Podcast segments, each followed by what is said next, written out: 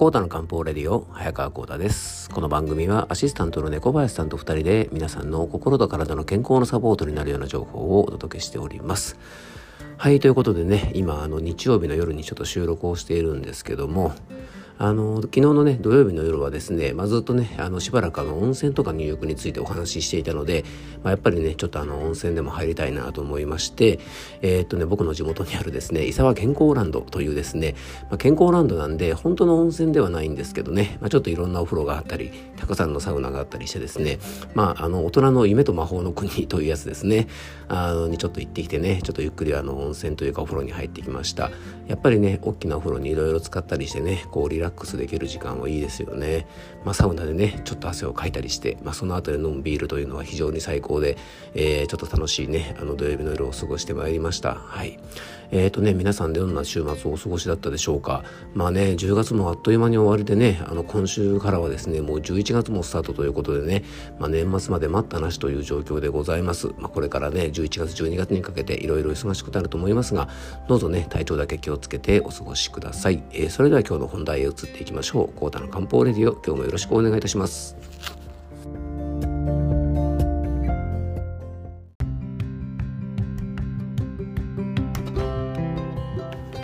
はいそれでは今日の本題へ移っていきましょう今日はですね、えーと、漢方のねちょっと大事な考え方についてねお届けしたいと思うんですが、まあ、なんでこんなお話をするかというとあの結構いろんな不調でねお悩みの方が多いと思うんですけどもそのね、えーと、お悩みの不調とか病気とかを改善していく上で結構ですねこの今日のお話というのが、まあ、大事な考え方かなと思うのであのちょっと今日はねそんなお話をしていきたいなと思います。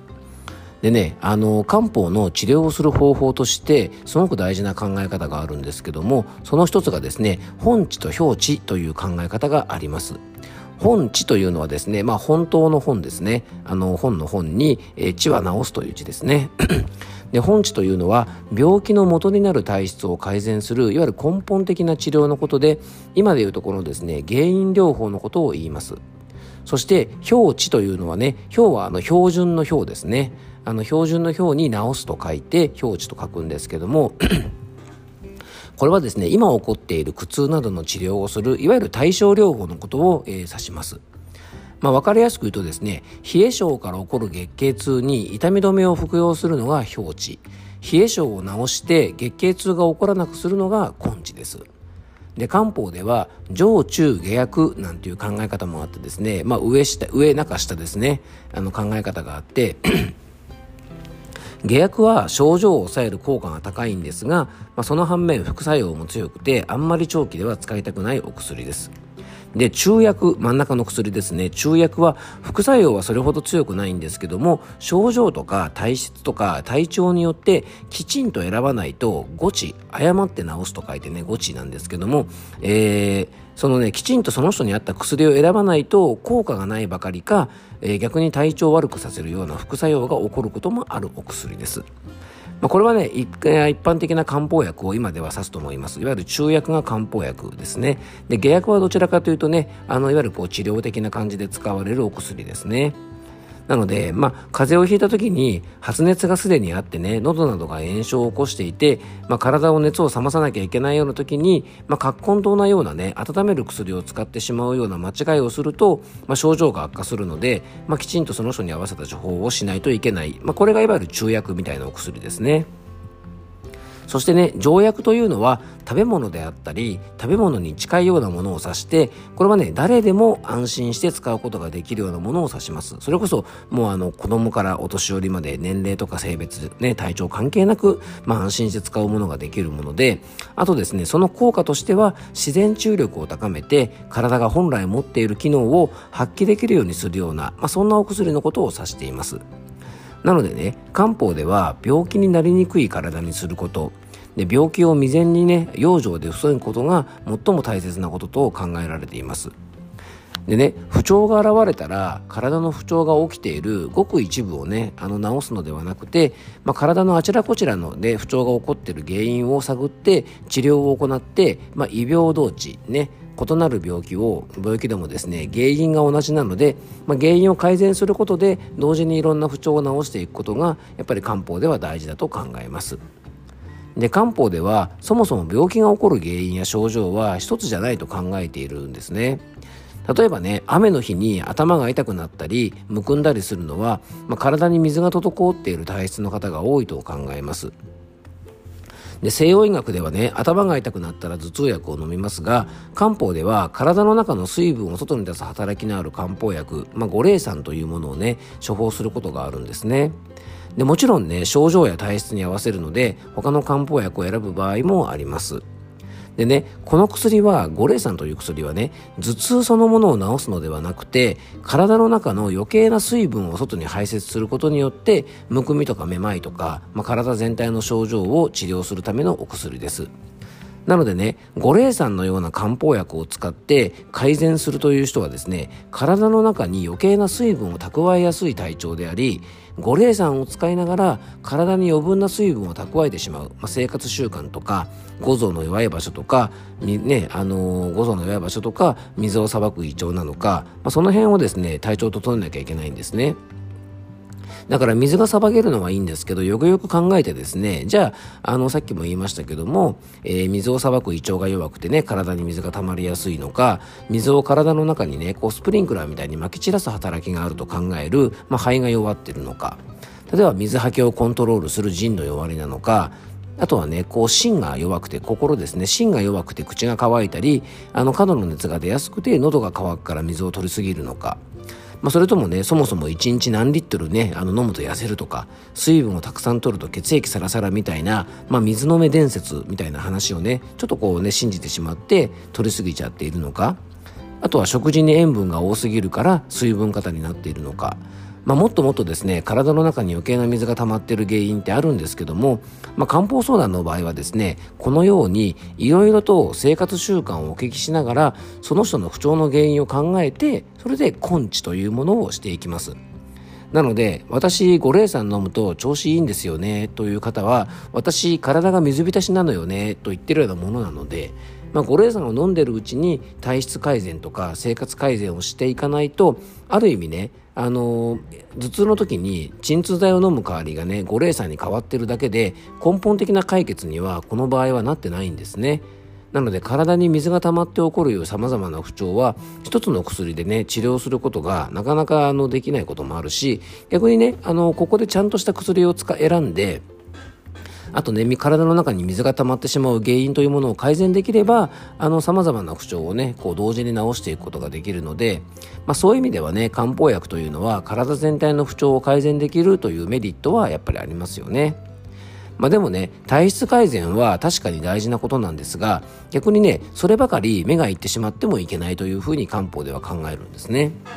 まあ確かにね、目の前の今辛いっていう不調がなくなるまでに時間がかかってね、あの、しまうというのはね、かなりこれ辛い思いをしますよね。例えばね、あの、月経痛で今すごくね、痛くて困ってる人に、まあ、根治が大事だから、まあ、来年の今頃には痛みが取れますよ、なんて言われてもですね、今痛くて困ってるんだから、もうちょっと今何とかしてよって思いますよね。でそこでね漢方では、えー、治病救本という考え方があってですね、まあ、これ言葉はどうでもいいんですよ覚えなくてね治病救本という考え方があって何を優先するかどんな治療をするか、まあ、基本方針をこうちょっと決めていく考え方があるんですね。なので本治と表治はその時の症状に合わせて治療することが大事だと考えます。で、あの、本地と表地にはですね、3つの治療法があって、あの、1つ目がですね、急ならばすなわちその表を治すという考え方があります。まあ、これ要するにですね、急を要する症状があるとき、まあ、あるいはですね、命に関わるような症状があるときは、まあ、症状を和らげる治療からまずしましょうという考え方ですね。まあ、これ当たり前ですよね。まあ、さっきも言いましたが今苦しんでるので根治が大事ですからなんて言ってる場合じゃないですよね。まずは急いで不調を取り除いて落ち着いてからの根治ですよね。でもう一つが「漢ならばすなわちその本を治す」というねあのそういう言葉で、まあ、これは要するにね慢性的にある症状はあの根本から治療することが大事だよという言葉です。でこの状態の方がやっぱりねあの僕らのようなお店漢方相談に来られる方は多いですよね。もちろん例外もありますが西洋医学の場合ですね、まあ、急性期でも慢性期でも使用する薬って実はあんまり変わらないんですよね。あの、痛み止めでもアレルギーの薬でも抗生新薬でも基本的にはね、急に悪くなった時でも慢性的な状態になった時でも、まあ、同じものを使い続けることが多いですよね。で、漢方ではそのあたりがちょっと違ってですね、急性期と慢性期では治し方がちょっと異なるんですね。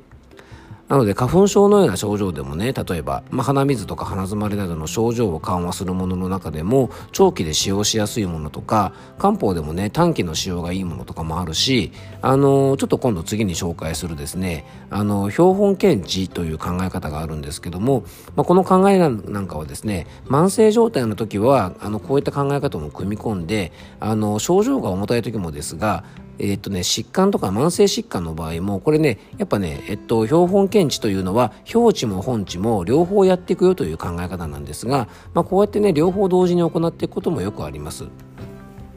まあ、それもあってね、漢方薬って、ちょっとね、あの何種類も漢方薬使ったりすることがあるのは、実はこのね、標本検知の考え方もあるからなんですね。まあ、これ例えばね毎月毎月月経痛で悩まされている方は痛みを取るだけでもあの大事な痛みを取ることも大事なんですけども例えばね痛みを取るものだけを使っても改善されない、まあ、その理由はですね体質が改善されてないからだと考えるんですね。なので痛みを和らげる漢方薬を使いながら例えば月経痛がひどい理由がね冷えてね子宮などの筋肉がこわばっている場合は、まあ、体を温める力を高める漢方なんかも併用して、まあ、根本的な体質改善を行っていくんですね。で僕はよくですね慢性的な不調になったらその幹部の薬だけで使っても治らない、まあ、体全体をお手入れして治す力を高める薬とか養生をしていかないと治らないですよというようなお話をしていますそしてね、この2つを同時に行っていくと、まあ、体の治癒力も高まるので、自然とね、こう辛い症状も緩和されやすくなるので、まあ、早く治りやすくなってきます。えー、なのでね、皆さんも目の前の苦痛を取ることも大切ですが、えー、根治の部分もね、ぜひ忘れずにね、あの、自分に必要な養生をいろいろ取り入れて、まあ、根治もしっかり行っておくと、いわゆる再発防止、あの、予防とかにもつながってくるんじゃないかなと思います。えー、今日はですね、ちょっと漢方的な考え方でね、少し専門用語もあってね、あの、難しかったかもしれませんけども、表地と根治というですね、あのー、ちょっとね、あのー、まあ、なんだろうね、漢方独特の考え方なのかもしれませんが、まあ、こういう考え方がありますよ、なんていうね、あの、お話をさせていただきました。えー、少しの皆さんの役に立てば嬉しいなと思います。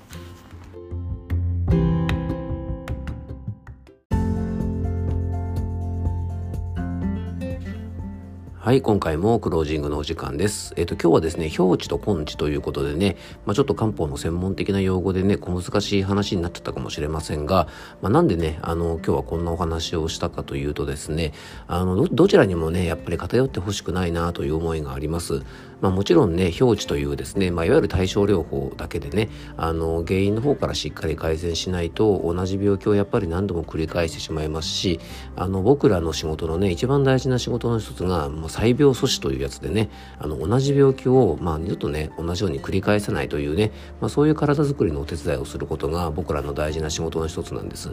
でもね、あの、そちらのね、原因から治す根治、まあ、これもすごく大事なんですが、こちらに偏りすぎてですね、いわゆる表地、ね、あの、対症療法に対してですね、ちょっとこう、なんていうのかな、否定的な考えを持ちすぎていたりとか、例えばね、そういう対症療法で使うお薬のことを、なんかね、あの、体に悪いから絶対使わないっていう感じでね、ちょっと硬くなりになってしまうことですね、あの、治る病気も治らなくなってしまいますし、あの、苦痛がね、やっぱり長く続くということで、それもいろいろ体にとってはマイナスな部分が多いので、まあ、どちらもね、あの、大事なことなので、まあ、バランスよく行ってほしいなと思って、えー、今日はね、ちょっとこんなお話をさせていただきました。えー、いかがだったでしょうか？えー、まあ、本当ね、オープニングトークでもお話ししましたが、あっという間にね、10月も終わってしまってね、今週から11月がスタートするわけなんですが、11月のスケジュールをですね、よくよく確認したらですね、えー、ここからですね、11月の週末は全部出張ということでね、あの、最初の週末は名古屋に泊まり、第2週目は東京、第3週目も東京、